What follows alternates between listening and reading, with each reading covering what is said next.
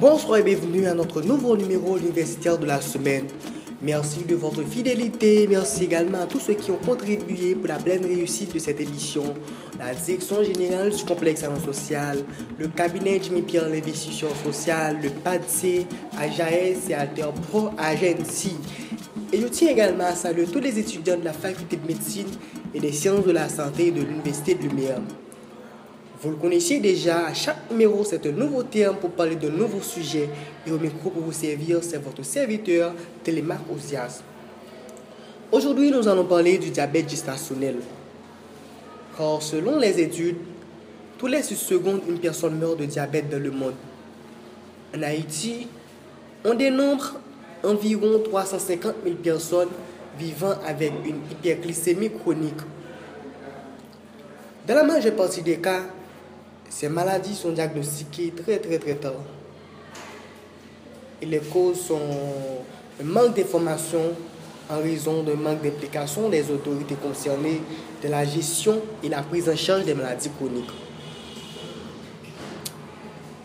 Si vous considérez la situation économique en Haïti, la majorité de la population ne gagne pas de dollars américains par jour. C'est évident.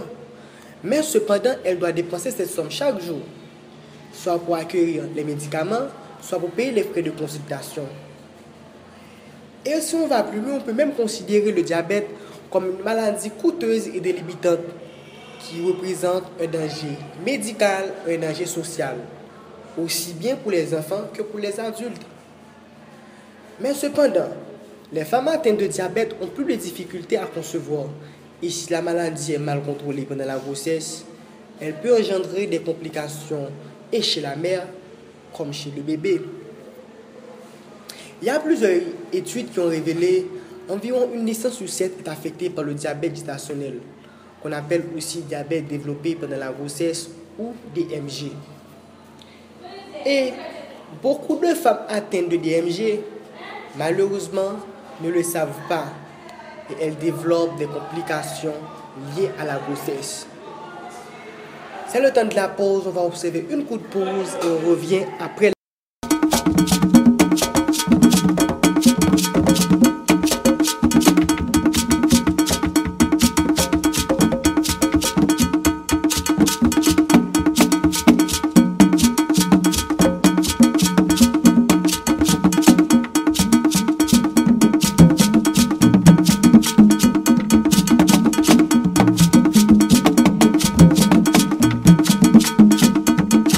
Après la pause, mesdames, messieurs, comme vous le connaissez déjà, l'université est un espace d'exposé, de recherche et de débat avec les différents étudiants de différentes facultés pour parler de l'art, de la culture, de la politique, de la santé, pour parler de la famille.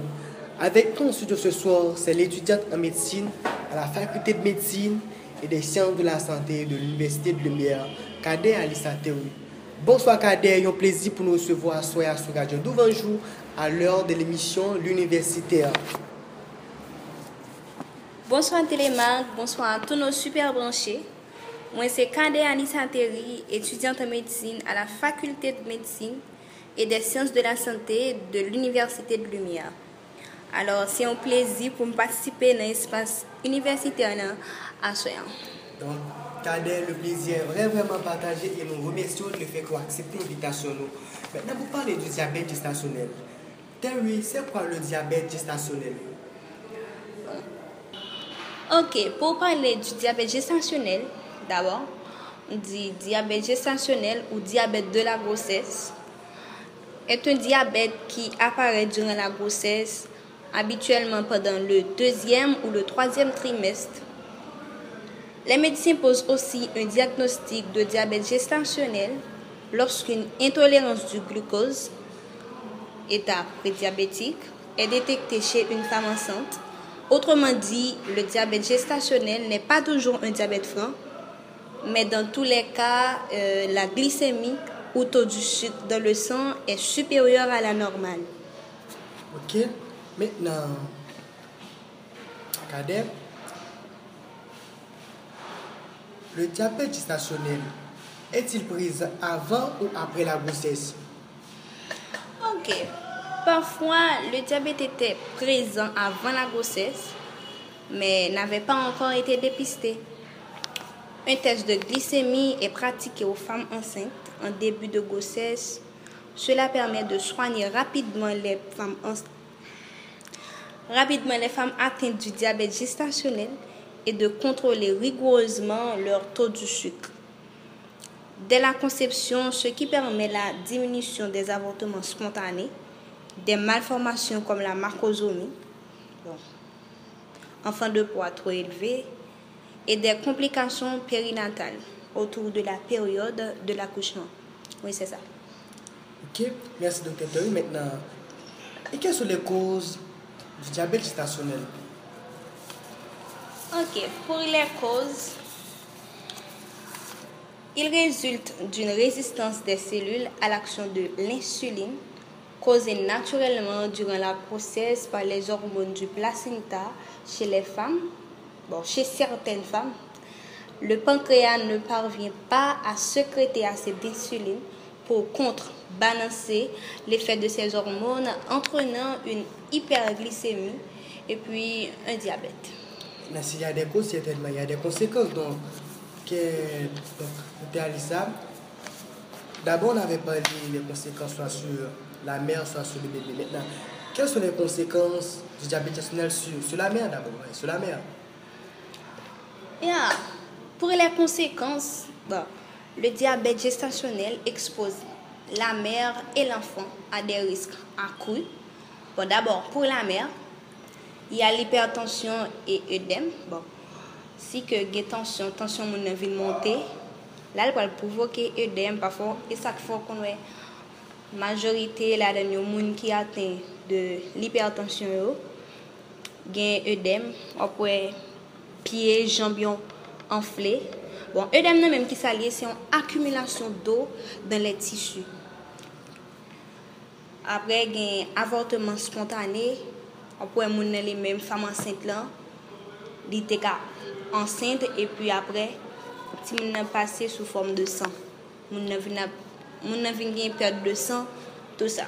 Epi gen... Perte de san, si moun ap tou pase tou. Ya, exactement. Son avotoman spontane. Son kapap di yon avotoman involontaire. Exactement. Gen infeksyon uriner, akouchman pa sezaryen, bon, son fè normal, paske ou pral wè sa pi devan nan risk pou anfan, akouchman pa sezaryen nan, an ka de proa elve de, de timon nan li men. La, on parle de l'accouchement par césarienne. Donc, c'est une quoi pour, pour l'accouchement c'est produit par voie césarienne parce que Timon, on parlé de, de surpoids au niveau du pour, pour bébé. Exactement. Est-ce que c'est surpoids ça qui cause ça que nous qui vient poser que l'accouchement pas fait par voie normale, l'objet fait par voie césarienne? Yeah, exactement. Bon. Et pour, maintenant, pour, pour le bébé, donc?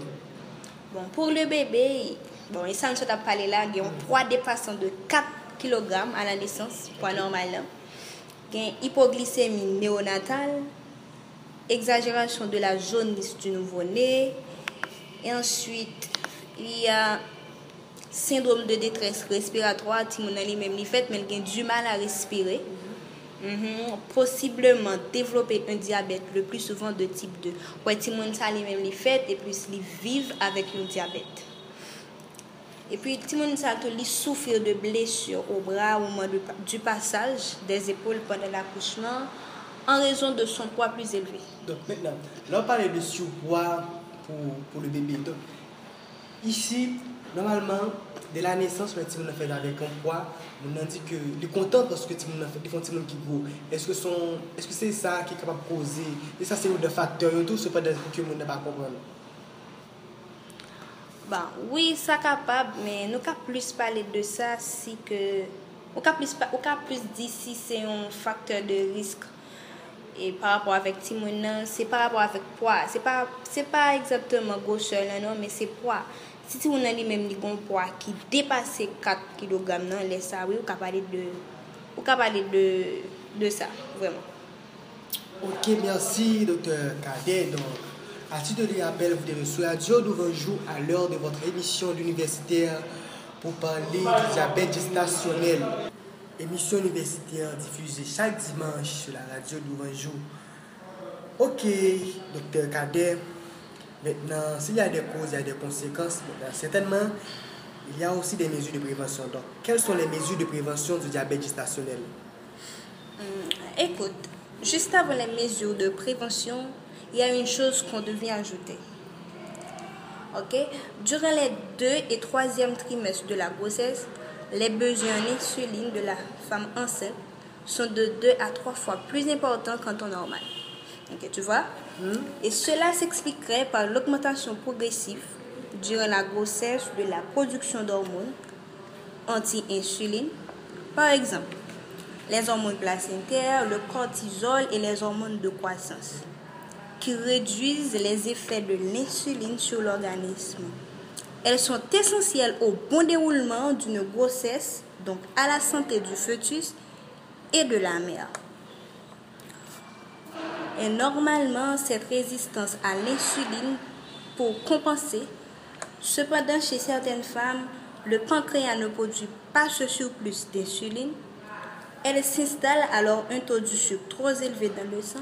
Et là, on parle de l'hyperglycémie. Maintenant, et pour les, pour les moyens de prévention, quels sont les moyens de prévention? Bon, maintenant pour les moyens, ou du moins les mesures de préventives prévention. de base. Bon. Le meilleur moyen de prévenir le diabète durant la grossesse est de maintenir un poids santé et d'avoir de saines habitudes de vie.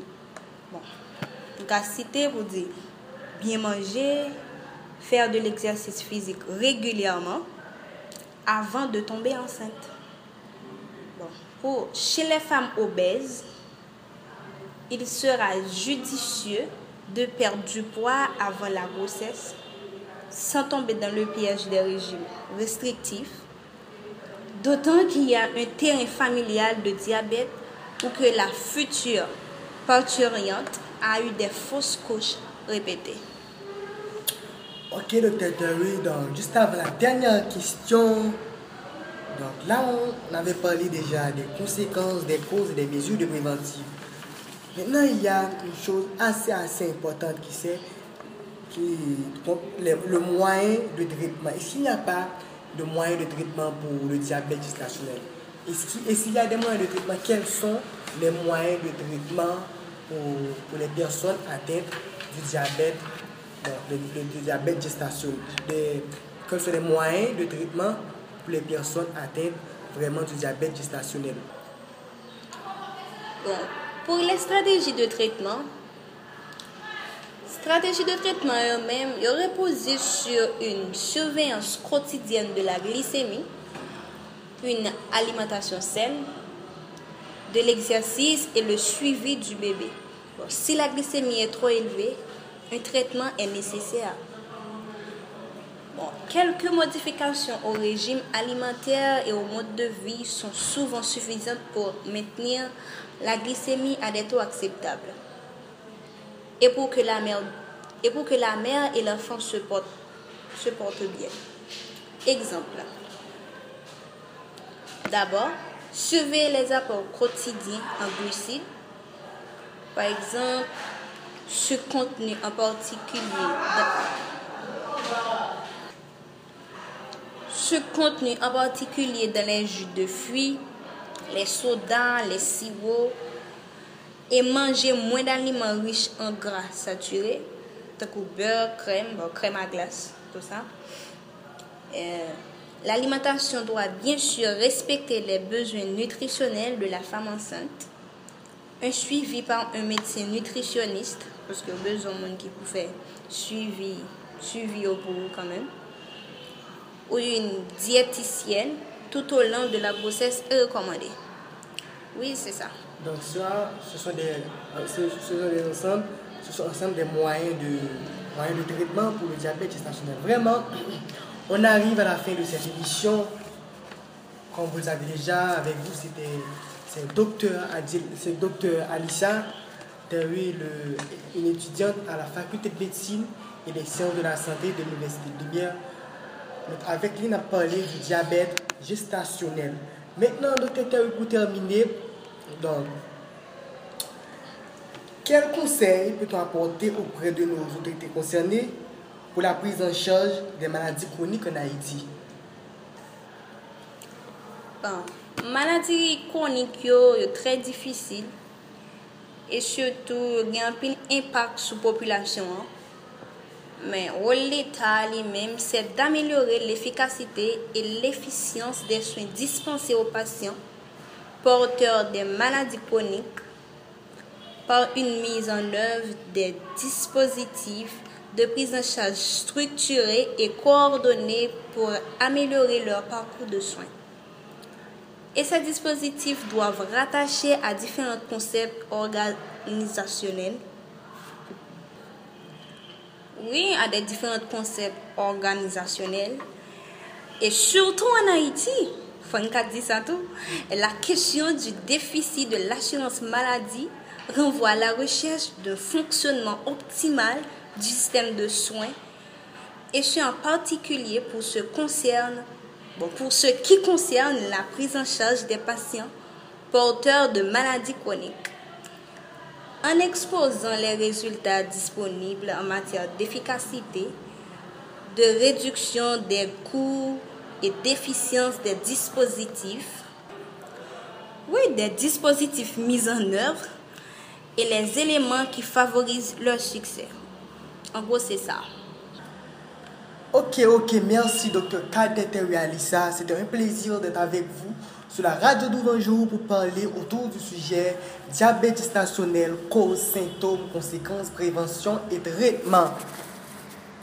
Merci Télémark, c'était un plaisir de participer avec vous à l'émission universitaire et je tiens à saluer les étudiants de la faculté de médecine et des sciences de la santé de l'Université de Lumière et spécialement ceux du groupe Cyrus et le groupe champion en titre du concours Génie, le Détroit supérieur.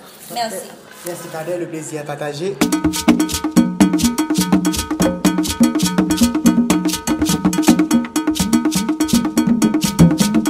À l'heure actuelle, la prise en charge des maladies atteintes, des, des personnes atteintes de maladies chroniques, représente toujours un défi majeur pour le système de santé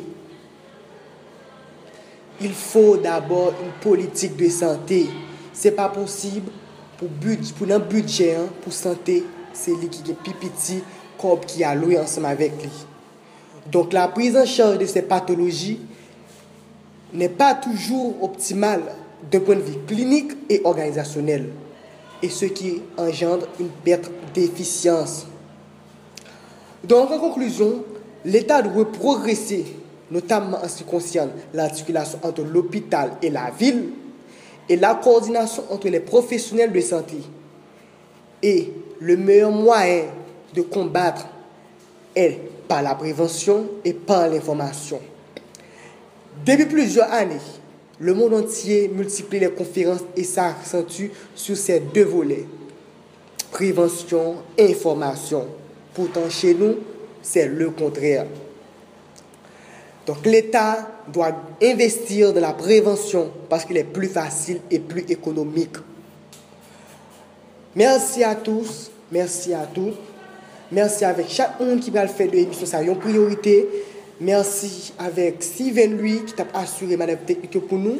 Merci, merci encore une fois. Donc rendez-vous dimanche prochain pour un nouveau numéro l'universitaire avec vous, c'était Télémac Ozias et notre invité, c'était bien le docteur Kade Alissa, étudiante en médecine à la faculté de médecine et des sciences de la santé.